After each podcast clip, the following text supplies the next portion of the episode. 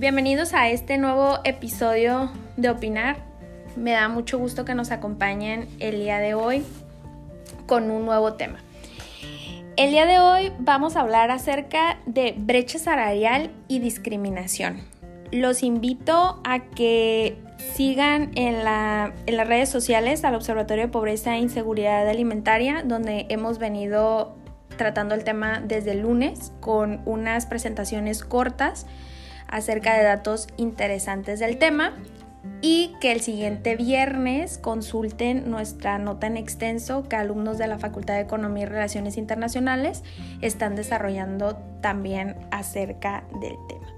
Entonces el día de hoy me acompañan Roberto, Moisés y Yadira nuevamente para opinar acerca de este tema que es muy relevante porque generalmente hablamos de la brecha salarial entre hombres y mujeres, pero también tenemos que estar conscientes que diversos grupos de la población eh, enfrentan estas barreras para obtener empleos y buenos salarios. Y que no necesariamente tiene que ver con sus capacidades laborales estas barreras, sino que ahora el mercado laboral discrimina usando criterios como discapacidad, género, grupo étnico, preferencia sexual, la edad, entre otros.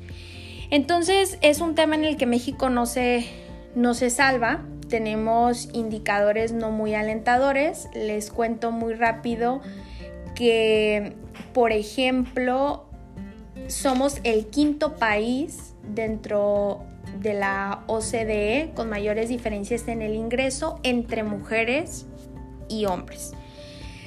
Tenemos una brecha del 18.8% promedio y bueno, nada más como comparativo Colombia, que es el mejor evaluado, tiene el 4%. Entonces estamos muy lejos. Esto solamente entre brecha salarial de hombres y mujeres. Pero también luego vemos que hay una diferencia salarial entre adultos mayores, por ejemplo, entre las personas discapacitadas, eh, las personas indígenas y, y el promedio. Entonces de eso vamos a hablar y me gustaría también que platicáramos un poco del efecto que tuvo el COVID en, en esta brecha salarial. Les doy la bienvenida a mis compañeros y pues bueno, vamos a opinar. Yadira. Sí, en línea con lo que comentas, eh, el Instituto Mexicano para la Competitividad lanzó un informe llamado Las mujeres no ganan lo mismo que los hombres. Dentro él expone eso que mencionas, ¿no? que México se encuentra dentro del quinto país con mayor diferencia salarial entre hombres y mujeres dentro de los países que conforman la Organización para la Cooperación y el Desarrollo Económico. Dice que previamente eh, bueno, la brecha que se encontraba en 2019 era del 18.8%. Ahora vamos a los escenarios pre-COVID y durante, ¿no?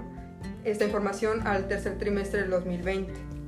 Previamente había una diferencia salarial entre hombres y mujeres en el sector de la formalidad de 1.435 pesos. Posterior, es decir, durante el COVID, la diferencia es de 1.210 pesos.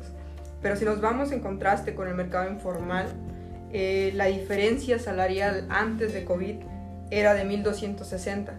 Actualmente residen 1.144 pesos.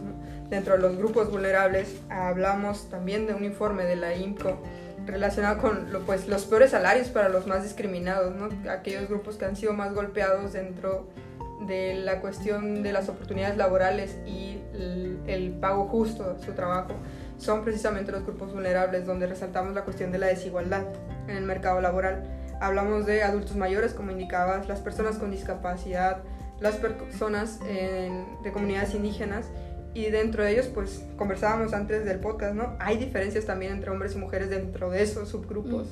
Por ejemplo, eh, los, en adultos mayores las mujeres ganaban en 2018 2.239 versus un hombre que ganaba 3.493 Dentro de las personas con discapacidad, los hombres ganaban 3.830, mientras que las mujeres 3.059. En las comunidades indígenas, los hombres ganaban 4.155 versus las mujeres que ganaban un ingreso de 3.844. Diríamos, la brecha no es tan grande dependiendo del grupo, pero eh, en la media nacional está en una diferencia de casi 1.160 pesos. Para 2018. Voy a rescatar dos cosas interesantes. Bueno, ya dijo muchas cosas interesantes, pero luego aquí habla muy rápido y no puedo captarlas todas. Pero sí que, que lo que nos queda claro es que el COVID impactó mucho más al sector informal. Eso eh, lo podemos ver con las cifras que nos dio. Pero luego también resulta que las mujeres son las más propensas a encontrar trabajos en el sector o a incorporarse al sector informal. No, por la misma brecha salarial que traemos ahí entre hombres y mujeres. Mm, solo el 46%, por ejemplo, de las mujeres entre 15 y 64 años están empleadas frente al 79% de los hombres y son más propensas a tener empleos informales, por lo que las trabajadoras sin seguro social aumentaron del 41% en el 2000 al 48% en el 2007. Entonces, ahí traemos otro dato importante. Yo quedé impactada, les comentaba a mis compañeros, cuando mm, leí acerca de mm, la brecha que hay en el tema, eh, o más bien desigualdad, yo creo. Em, que hay, por ejemplo, cuando hablamos del sector indígena. Tenemos una mujer y un hombre que ganan muchísimo menos del promedio nacional, pero aparte la mujer gana menos que el hombre. Sí, eh, exactamente lo que comentas, Karina y, y, sobre la relación que existen entre em, las brechas salariales entre hombres y mujeres y sobre todo cómo se, se, va ampliando la brecha cuando estamos o cuando se trata de eh, mujeres, sobre todo mujeres indígenas, afrodescendientes y personas con discapacidad, ¿no? Eh, otra de las cosas también que está muy ligado es la cuestión de la desigualdad, sobre todo en términos de acceso al empleo, que es lo que se vio durante la crisis por, o lo que estamos viviendo durante la crisis por, el, por COVID. Eh, uno de, de los aspectos que, que identificamos pues, fue la reducción de las horas de trabajo para las mujeres y eso pues ocasiona una pérdida en sus ingresos y también las orilla a que se eh, a mayores probabilidades de caer en condiciones de pobreza. ¿Disminuyeron más las horas para las mujeres que para los hombres? Sí, correcto. Según la, la Organización Internacional del Trabajo, las horas eh, laborales se redujeron durante el proceso de pandemia para las mujeres que para los hombres. En el caso, por ejemplo, de las personas con discapacidad, y que creo que es uno, uno de los porcentajes más alarmantes, es que, por ejemplo, el 40% del ingreso de ellos proviene del trabajo frente al 88% para los mexicanos promedio. Estamos hablando de la mitad del salario. Entonces, como decía Yadira, vemos la desigualdad entre grupos, pero luego también dentro de los grupos. Y voy a preguntarle a Roberto, a Roberto siempre le, encuentra por ahí la luz al túnel, que nos diga, vamos por el buen camino, no vamos por buen camino, bueno, me queda claro que no vamos por el buen camino, pero en cuanto a políticas, de aplicación para mejorar este escenario, ¿no? O al menos ponernos en un mejor lugar del que nos encontramos. Ya vimos que el efecto COVID se vio más en el sector informal, pero tampoco no vamos a decir que no teníamos ya una brecha considerable antes de la pandemia, que era como cuando hablábamos de la pobreza, ¿no? Un efecto, pero muy probablemente ni siquiera lo estamos mirando todavía. es un efecto que ya traemos de hace muchos años. Entonces, en el tema del ingreso, de la brecha salarial, perdón, Roberto, ilumínanos, por favor.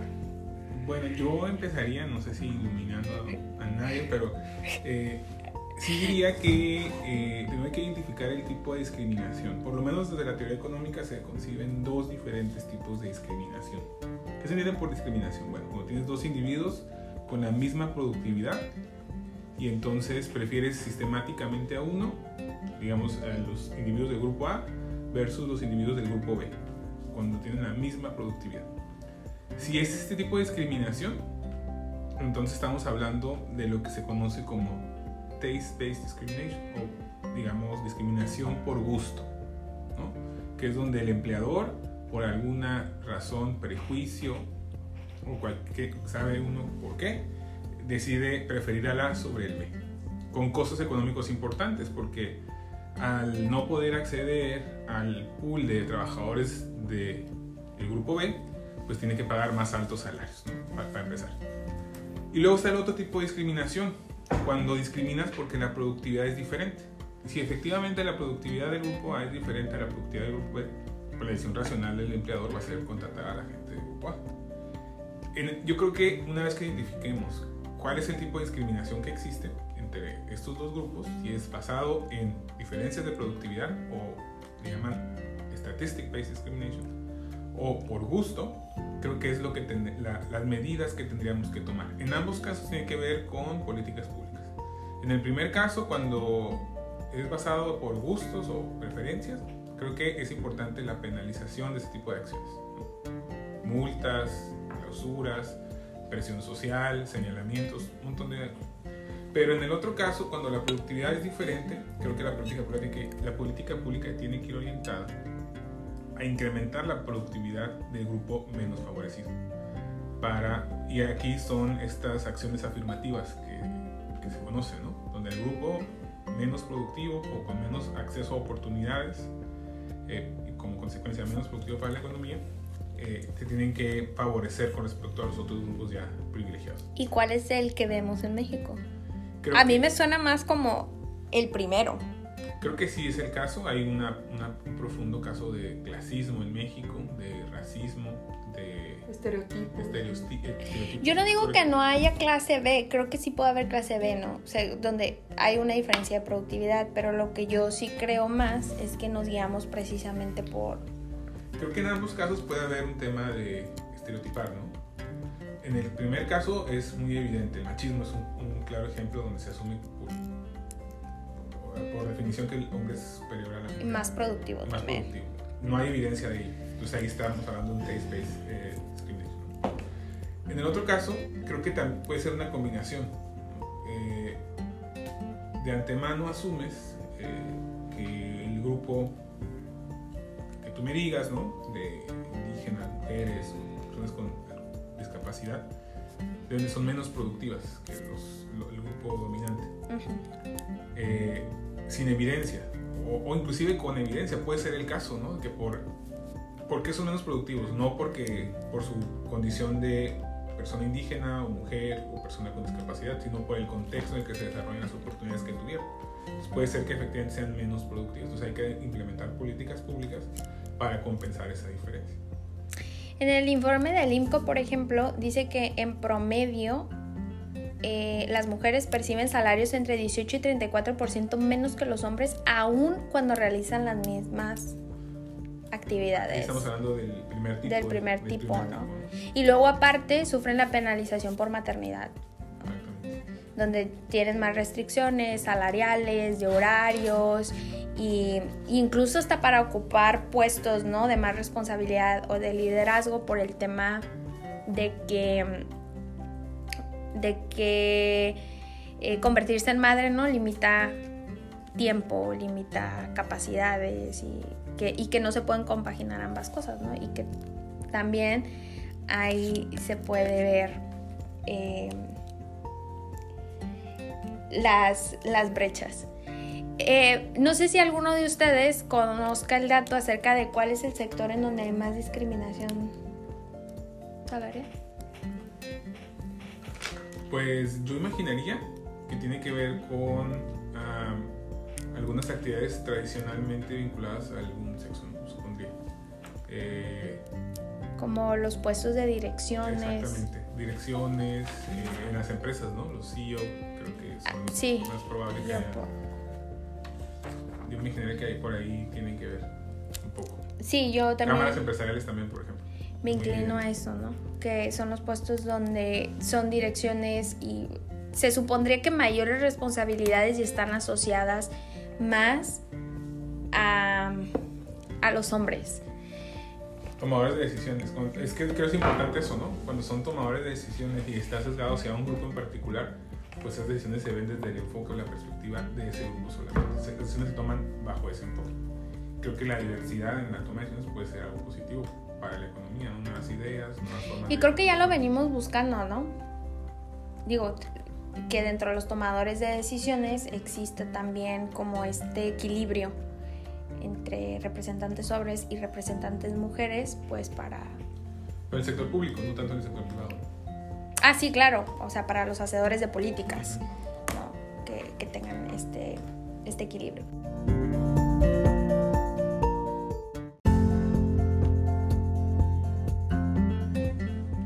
Bien, pues nosotros le dejamos hasta aquí esta plática. Agradezco mucho a mis compañeros, a Moisés, Yadira y Roberto, que, que me acompañen eh, como siempre aquí para dialogar y opinar.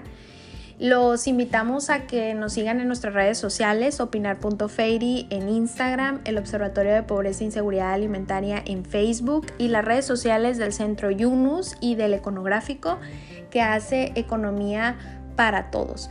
Les recuerdo también que el día jueves tenemos eh, esta nota en extenso que los alumnos de la Facultad de Economía y Relaciones Internacionales eh, están preparando acerca de este tema y pues bueno que seguramente será un punto de reflexión para todos nosotros.